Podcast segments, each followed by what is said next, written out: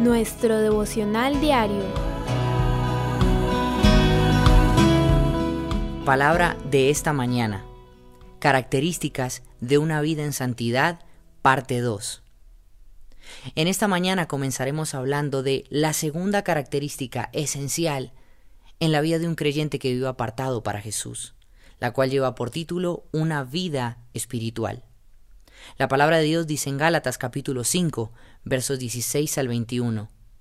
Así que les digo, vivan por el Espíritu y no seguirán los deseos de la naturaleza pecaminosa, porque ésta desea lo que es contrario al Espíritu y el Espíritu desea lo que es contrario a ella.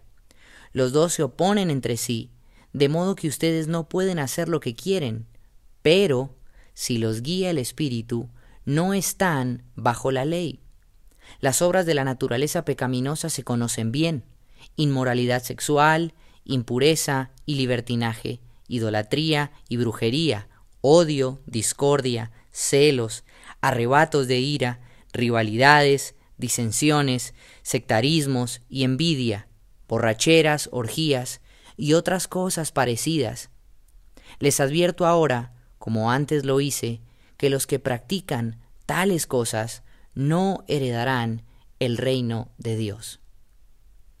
Pudimos comprobar en la primera parte un mensaje claro que trataba acerca de nada puede dominar mi vida y solo Dios debe regir y dirigir nuestros corazones. Hoy la palabra de Dios nos está diciendo que vivamos de una manera espiritual, para que de esa manera, en nuestra naturaleza, nada, nada que sea llamado pecado y desagrade a Dios domine y dirija nuestra vida.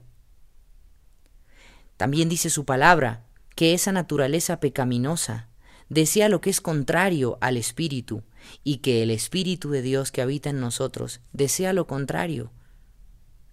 Ahora, si nosotros alimentamos más el uno que otro, sabremos realmente qué está dominando, qué está dirigiendo nuestra vida y por ende cuáles serán las consecuencias que viviremos. Su palabra dice claramente que estas dos cosas se oponen entre sí. Así que dice que no podemos hacer lo que queremos cuando somos dominados realmente. Pero si el Espíritu de Dios es quien nos guía, las cosas serán totalmente diferentes.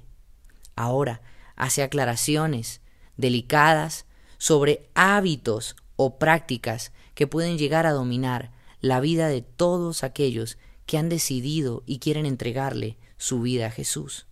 Sin embargo, aún en la libertad libre albedrío que Él nos ha entregado, pregúntate en esta mañana si alguna de estas características está dañando tu vida, te está enfriando y te está distanciando de la presencia de Dios e impidiendo que puedas vivir una vida espiritual, lo que significa una vida en santidad.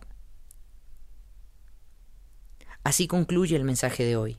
Dale gracias a Dios por la palabra de esta mañana.